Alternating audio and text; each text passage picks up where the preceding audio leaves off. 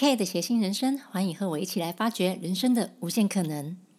大家好，我是 K，和大家自我介绍一下。我现在目前的工作主要是芳疗讲师，呃，就是做精油讲座，或是教芳疗师的一些按摩手法。那当然也会设计一些按摩手法。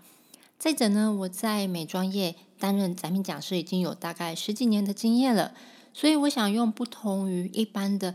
YouTube 网红或是杂志美妆名人的角度来分享一些美妆或是芳疗。那当然，呃，本人有着三重人的谐性个性，所以也会聊一些生活上大大小小的鸟事哦。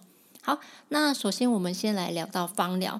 大家对于芳疗师可能会有一种就是不食人间烟火啦，然后呃讲话起来都非常的超温柔的。例如，啊，这样力道会不会太大呢？会不会冷？啊，你最近看起来有点累哦，好好休息。通常会有这样的一些呃话术，我们俗称话术嘛。那很多人听起来会觉得哇，根本就像那种网络上诈骗呃感情的直播主所必备说话的技能。所以我在一些之前在一些就是考呃一些芳疗证照的补习班工作的时候，常会遇到一些学生，那他们会很想从原本的工作转职到芳疗界，因为他们对于那个芳疗师其实有着。很大的一些梦幻的想象哦，他们会觉得，呃，芳疗师每天早上起床，然后呃，身旁就会有一些背景音乐，是属于舒压的 SPA 森林鸟叫音乐，然后优雅的起床之后，吃着早餐，然后喝着英式红茶，然后再优雅的准备上班。这是一般人他们对于芳疗师的想法。那其实事实上呢，方疗师其实会比一般人还不会保养身体哦。不要说哦，运动啊，或是一些什么呃养生，不是他们甚至在芳疗界而言的话，熬夜到两三点，或是暴饮暴食，这基本上都是基本款。我不能说每一个人呐，我们说有一些人，那我们常常在吃早餐的时候，咬第一口之后，就会开始准备那个工早早呃早班的工作。那接下来咬第二口的话，通常已经是晚上下班工作，所以我们可能常常会有一整天。你都会忙到没有时间吃饭，那或甚至就是你在等客人洗澡的时候，我们会塞一些食物。所以说实话哦，芳疗师他就是一个劳力工作者，只不过我们使用的工具是香香的精油，而不是车床或者电机工程。否则，芳疗师的体力劳动量其实和工人差不多。当然呢，芳疗师的工作和一般做办公室的朋友其实有很大的不同点，它是需要大量的专业知识。除了在学习按摩的时候，我们需要了解到肌肉解剖学，然后还有按摩手技时候的练习。那这个是需要长期的练习，而且它需要背，它和其他你背书是不一样，你是必须要经由身体来学习技能，所以这个是需要花量更大的时间。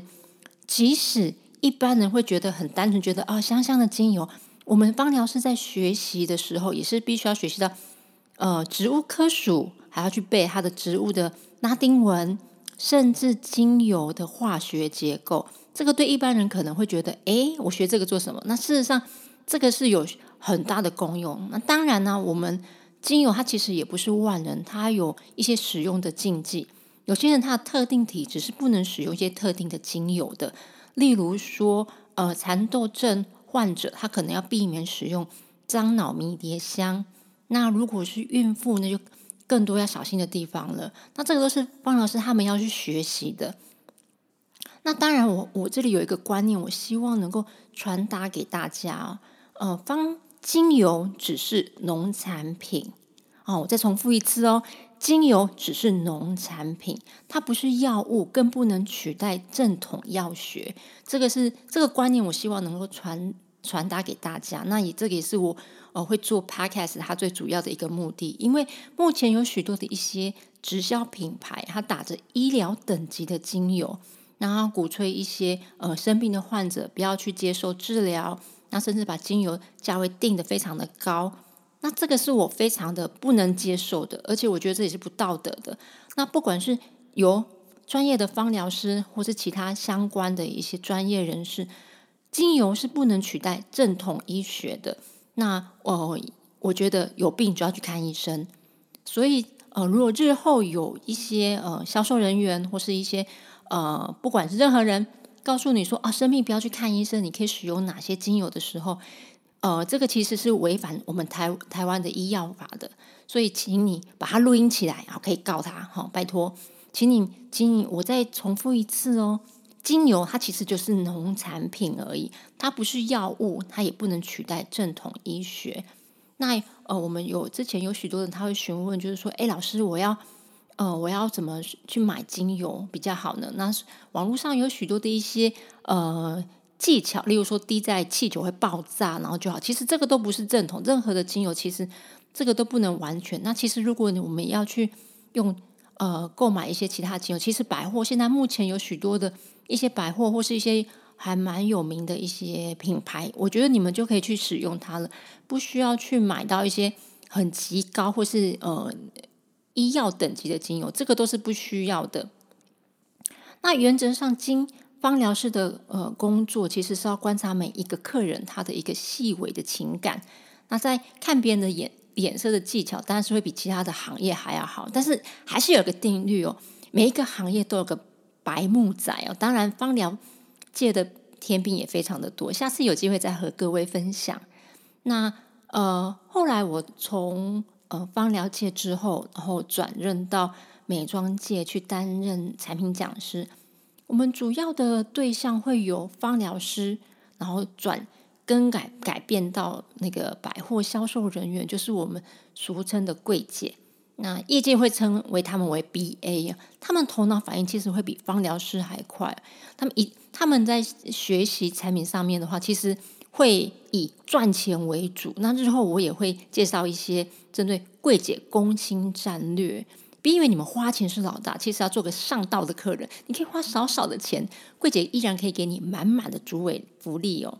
好，那讲到了美妆讲师，之前呃需要接触接触一些欧美品牌的时候，我们在收到原厂的那个教案，通常文字叙述非常的简单。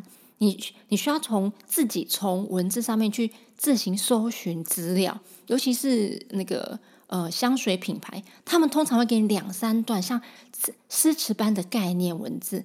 哦，那你就必须要从这些文字当中去找一些关联字，根本就是我觉得根本就有点像是呃电影的达文西密码，因为他们这些文字都是有意义的，可能是有一些是针对。历史的一些事件，然后他们可能因为这个事件做成了一个概念的味道，对。然后当然还有一个呃特别之处，就是说美妆业和芳疗界他们有个很大的差异，就是他们很重视视觉哦，任何事情都要看起来美美的。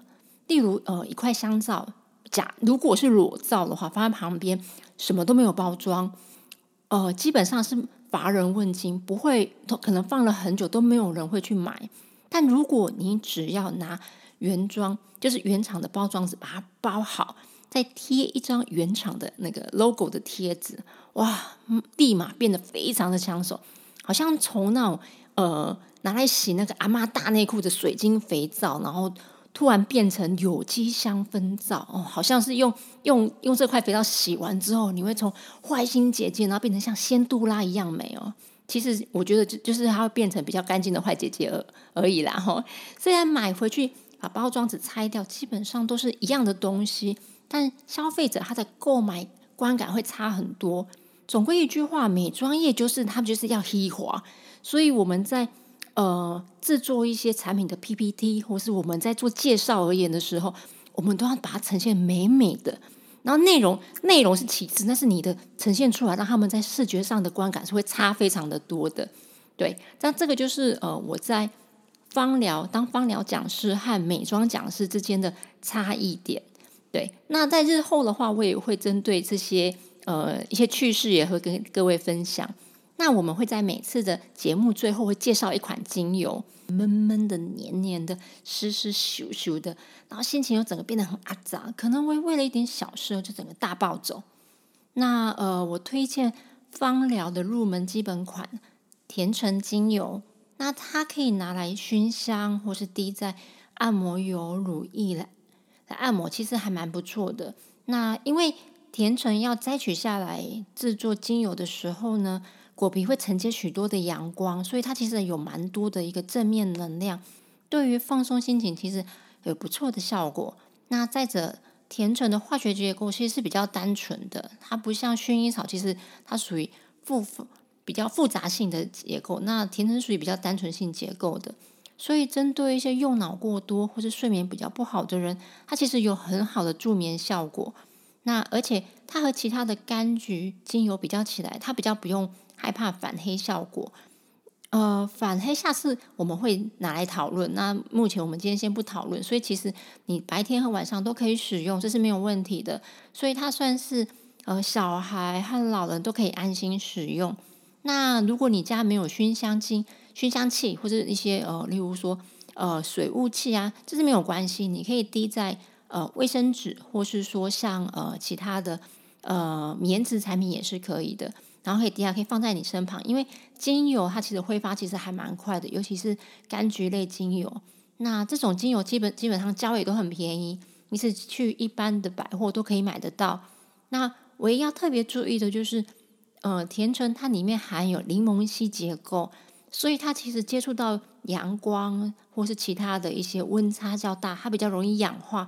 所以我们会建议，呃，你把精油放在室温就好了，不要放在。呃，浴室或是冰箱里面，温差其实会造成精油很容易氧化的。那还有就是，如果你打开之后呢，不要用呃，就是鼻子去闻瓶口，我们建议会闻瓶盖，那它也会减少一些，就是你在吸气的时候把一些水那个气体喷进去，造成精油容易氧化。